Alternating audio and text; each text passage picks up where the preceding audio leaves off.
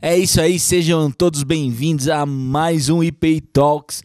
E hoje nós vamos conversar sobre um tema muito importante. Nós fomos criados para relacionamentos, mas o mundo de hoje, a vida pós-moderna, é uma vida ou a vida pós-cristã, o Rodrigo, não gosta desse tema, mas a gente usa de vez em quando. É um, um tempo muito é, inclinado para o individualismo, inclusive a questão dos divórcios passa a ser um grande comércio, né? Porque mais consumo, mais ambientes precisando ser é, montados e nós vamos conversar um pouco sobre essa dinâmica aqui, do que, que esse tempo tem produzido em nós e como nós devemos nos relacionar com ele para continuar vivendo em comunidade, vivendo uma vida relacional. Muito bom, gente. Esse é um tema muito pertinente e que realmente mexe com, com as nossas bases. Né? Na verdade, a dificuldade que muitas vezes nós encontramos é a gente mesmo, né?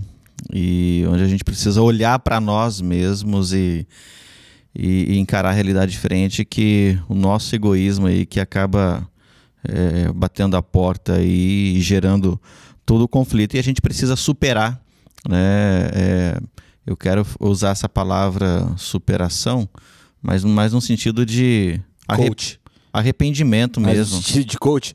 Não, não. não é, é arrependimento mesmo, ir para a cruz, ir, ir pro, diante do Senhor, confessar o pecado mesmo do, do egoísmo que endurece nosso coração, né? que acaba é, gerando todos os conflitos né? e fazendo com que a gente afaste das pessoas. E a gente olha para a Bíblia, olha, olha para Cristo olha pra, para a Trindade a gente vê que a Trindade é em comunidade, é em comunhão, é relacionamento.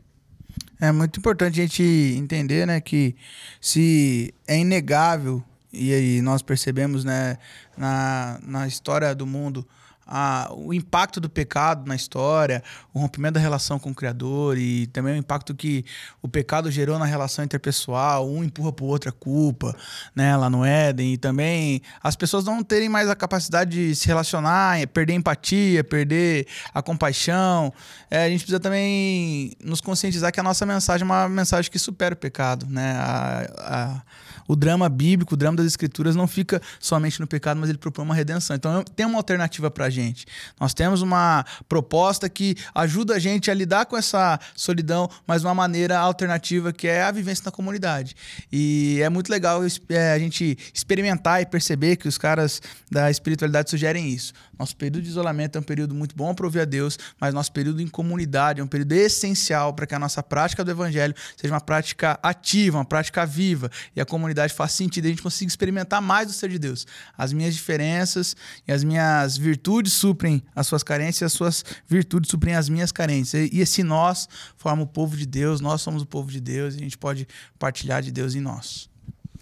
É bem ambíguo, né, eu acho, esse tema, né? Porque a gente sabe que deve viver em comunidade, mas muitas vezes a gente não quer. E às vezes a gente fica feliz porque tem um grupo para nos acolher, mas às vezes a gente não está afim de levantar da cama do Netflix. E o ser humano ele vive essa ambiguidade, né? A gente tem o prazer de desfrutar da comunhão uns dos outros e o desprazer de estar aqui com o Matheus.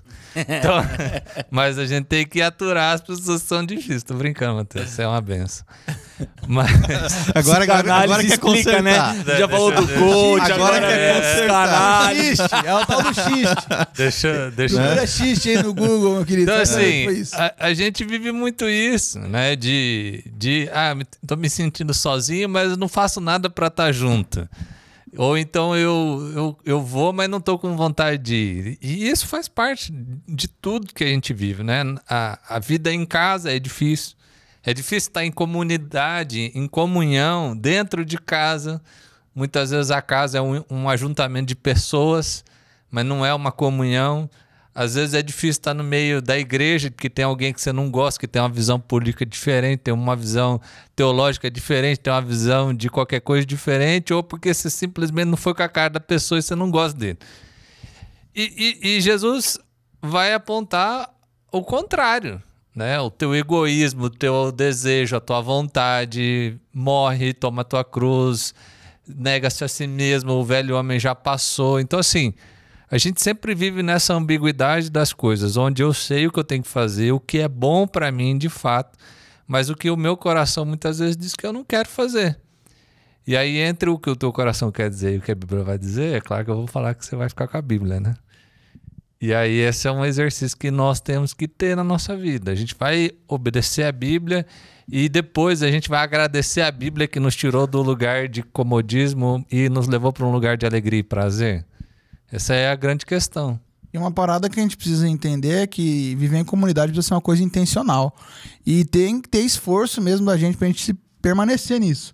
Porque se a gente for falar a respeito das coisas que nos dão motivo, que seriam é, motivações para nós não estarmos juntos, com certeza a gente ia ter muito mais motivos para ficar reclamando de coisas e qualquer pequena peculiaridade, né? Sei lá, eu não gosto do topete de um, não gosto da, da gíria do outro, não gosto do sotaque de um, não gosto da brincadeira que ele faz. Tudo isso torna um motivo para nós não estarmos em comunidade. Mas a gente precisa ser intencional para entender que a espiritualidade em comum, ela gera em nós, em comunhão, ela gera em nós uma, um senso de amor, um senso de pertencimento que é a sensação, é o sentimento que Deus cultiva com a gente. Sensação de paternidade, sensação de unidade, sensação de comunhão muito mais profundo do que a gente consegue imaginar. Então precisa de intencionalidade, precisa de desejo e precisa trabalhar isso no seu coração. Deus, eu não tô com vontade hoje, mas eu vou por causa que eu percebo a importância disso, eu entendo a importância disso na, na história bíblica e eu quero partilhar um pouco disso. Uma coisa que, que precisa ficar clara para nós é que ah, os relacionamentos, eles são oriundos da nossa origem, né? É, está na nossa gênese, todos nós fomos feitos para relacionamento. Ah, a gente vê hoje, né? O Rodrigo mencionou bem que às vezes nem dentro da nossa própria casa a gente a gente vive o relacionamento de uma maneira saudável, mas até o cara que não vive isso dentro da sua própria casa, ele vai para o seu quarto e aí no ambiente virtual ele busca uma comunidade, né? Uhum. Então a, a vida com o outro é algo que está na maneira como nós fomos criados e nós precisamos nos lembrar disso, né? Nós fomos criados à imagem e semelhança de Deus e Deus é uma individualidade plural tem ali pai, filho, espírito dentro de uma mesma pessoa. Então todos nós temos em nós essa necessidade de nos relacionar. Agora, é, reconhecer que o pecado e a maldade ele ele fez essa essa questão se quebrar ou uma ideia de, de realização e de satisfação é, na individualidade se tornou uma coisa muito latente, não é algo da origem, não é algo dos planos de Deus para a humanidade. Tanto é que a Eva só foi ter nome depois do pecado, né? Antes do pecado, a Eva chamava-se Adão, né? Eles eram uma família ali. Adão era a representação do casal. Mas depois da queda, ela recebe o seu nome próprio. Né? E aí, e aí que coisa louca, né? O casamento cristão, o casamento bíblico, nos leva de novo a viver uma só carne, ser, ser compreendido sobre uma, uma unidade ali, né? Que é, que é a família. É, é difícil hoje a gente lidar com isso, né? Por conta do, dos moldes pelos quais a nossa sociedade é, impõe sobre nós. Mas com certeza a vida relacional, a vida em unidade é algo que está no coração de Deus desde a origem das coisas. E eu acho uma coisa bem interessante que você falou, né? Independente do perfil, né? Todos nós fomos criados à imagem de Deus e quando Deus criou, né? Ele falou façamos, né? Há um plural porque o nosso Deus, apesar de ser um Deus, ele é uma trindade. Eles são três pessoas, né? Essa relação de, de uma comunidade em si mesmo. E, e quando ele cria o ser humano, ele cria para a relação. Então, apesar, talvez você é tímido, talvez você ache que você não tem necessidade das outras pessoas, mas vai fazer uma raid, né? Vai entrar lá no joguinho e ficar todo mundo junto e, e o cara parece que se transforma, né? Na, na vida real ele não, não conversa com ninguém e lá no mundinho virtual o cara é o líder da guilda, né? Então assim, é, pra você que não sabe, que é guilda é gangue, velho. É o líder da gangue. Você que é mais velho, tá ouvindo aqui, né? O Rodrigo, o Rodrigo é, o, é o nosso pastor geek, entendeu? Ele faz é. a tradução pra gente. Tá bom, vou usar mais termo geek aqui pra vocês ficarem sem entender nada. Mas assim, é, a gente tem essa necessidade. Se você não percebe essa necessidade de se relacionar, é algo para investigar. Porque todo ser humano foi criado com uma necessidade relacional. Talvez você não, não, tenha ela no modo convencional. E aí você precisa também entender o que está acontecendo aí. Porque a gente foi criado para isso. E muitas vezes a, a vida e, os, e o pecado, como a gente tratou aqui, ele, ele talvez não o meu pecado, mas o pecado da, da sociedade onde a gente está imersido, imerso, isso nos leva a, a olhar para nós e falar assim: não, mas eu não gosto, eu não quero, eu não posso, eu não isso. Mas em Jesus todas as coisas são feitas novas, né? Há um novo ser humano que nasce no novo nascimento. E você foi criado com esse propósito. Então, enfrente a si mesmo, enfrente a realidade social onde você está. E eu creio que Deus vai usar a sua vida de forma poderosa quando você sai de alguém que é tímido para alguém que, que se move nos relacionamentos de forma intencional. Acho que isso é um grande testemunho. É, nós, nós, nós temos essa necessidade, né? O ser humano tem é, essa necessidade de viver em comunidade, né? Independentemente é, é, dos, dos conflitos, do que a gente pensa, do que a gente acha. É só você olhar de uma forma muito geográfica, né? As grandes concentrações, cidades, grandes cidades, o, o, o êxodo rural, a concentração urbana mostra é, é, é esse movimento do ser humano de estar junto. É claro, depois você tem o desdobramento de outras necessidades.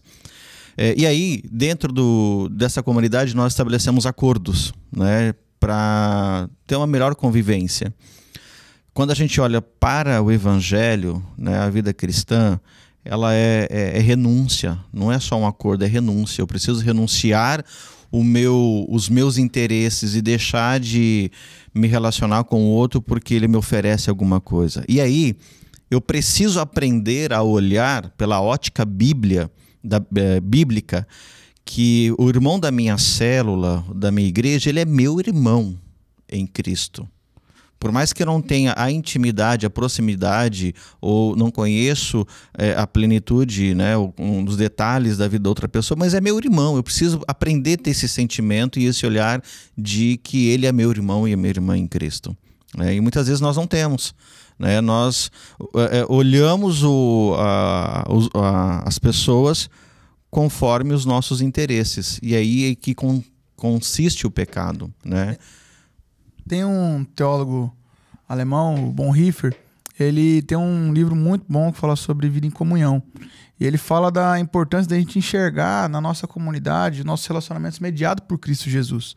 Se a gente for enxergar a nossa relação distante do que Cristo Jesus propõe, eu vou olhar para o Felipe nas diferenças que o Felipe tem, que temos, e eu vou olhar para o Felipe é, comparando as minhas virtudes com os defeitos dele. E quando a gente olha em Cristo para um irmão, eu olho para as minhas virtudes para servir o Felipe. E não para eu menosprezar o Felipe. E quando a gente tem esse ambiente de comunidade, aprendendo que nós formamos uma família espiritual, uma família que celebra. Eu gosto muito da Bíblia para ela usar essa nomenclatura, porque em casa, por mais que a gente discuta, tenha dificuldades, tenha diferenças, a gente permanece junto. E na comunidade, às vezes no grupo pequeno, na célula, às vezes por pequenas coisas, a gente começa a querer romper, a não querer participar mais, a se afastar. E o anseio familiar, o, o, seio familiar, o amor, né, a, a, comunhão familiar é exatamente o contrário. Parece que quanto mais você supera a dificuldade, mais íntimo você vai se tornando. E aí o Wesley pode contar um pouco melhor como deve ser na, na criação de filhos, passar por dificuldades e restaurar com o filho uma dificuldade, e se, se aprofundando e você experimentar esse sentimento familiar na comunhão a respeito da luz da palavra. Eu acho que é relacionamentos verdadeiros são relacionamentos onde você pode errar com a pessoa. Se o teu relacionamento com uma pessoa ela não permite o erro, você tem uma relação utilitarista e não uma relação de afetividade. Relações de afetividade, de amor, ela parte do pressuposto que você vai errar, vai consertar e vai continuar junto. Eu acho que isso deveria ser a marca de todos os nossos relacionamentos, porque nós somos marcados pelo amor, pela graça, pela misericórdia de Cristo. Isso que o Matheus falou é muito verdade. Então, assim, se você está desistindo de relacionamento por conta de erros, você não entendeu o que Jesus fez por você, porque você errou 30 milhões de vezes pior com Jesus e mesmo assim ele insistiu com você, insistiu comigo. Então, eu acho que a gente precisa mudar a nossa mentalidade e aí a gente vai ter uma relação comunitária abençoadora. E se você é, é alguém muito fechado para relacionamentos, ou se você é alguém que se identifica é, na direção dos relacionamentos, é, prioritariamente na perspectiva do desejo, do sentimento, eu penso que a Bíblia deixa duas pedagogias importantes para nós. A primeira é a do texto que está em Atos 2, 20, 46 a 47, que vai dizer que de todos os dias eles estavam no pátio do templo e de casa em casa.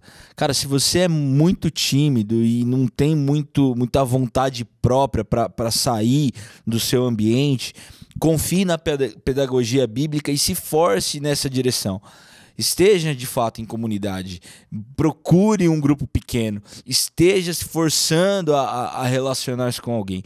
E para você que se relaciona e é movido muito pela, pelo sentimento de ó, oh, me sinto bem, ah, eu vou quando eu quero, eu me relaciono só com quem, quem eu amo, cuidado, porque é, o grande mandamento de Jesus é amar a Deus sobre todas as coisas e ao próximo como assim Se é um mandamento, não é algo que que está vinculado a desejo, é um mandamento, é uma ordenança de Jesus para nós.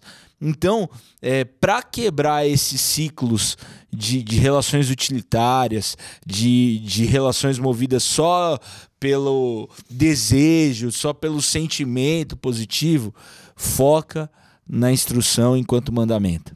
Só para eu fechar aqui a minha participação, cuidado com o, o auto-engano de achar que experiências ruins passadas vão se repetir no futuro, porque Deus pode estar dando uma oportunidade nova para tratar, para tratar e curar o seu coração, para você desfrutar de um novo relacionamento baseado em Cristo. É isso aí. Vivo novo, o melhor de Deus está por vir para você e está por vir nos relacionamentos também. Deus abençoe e até semana que vem.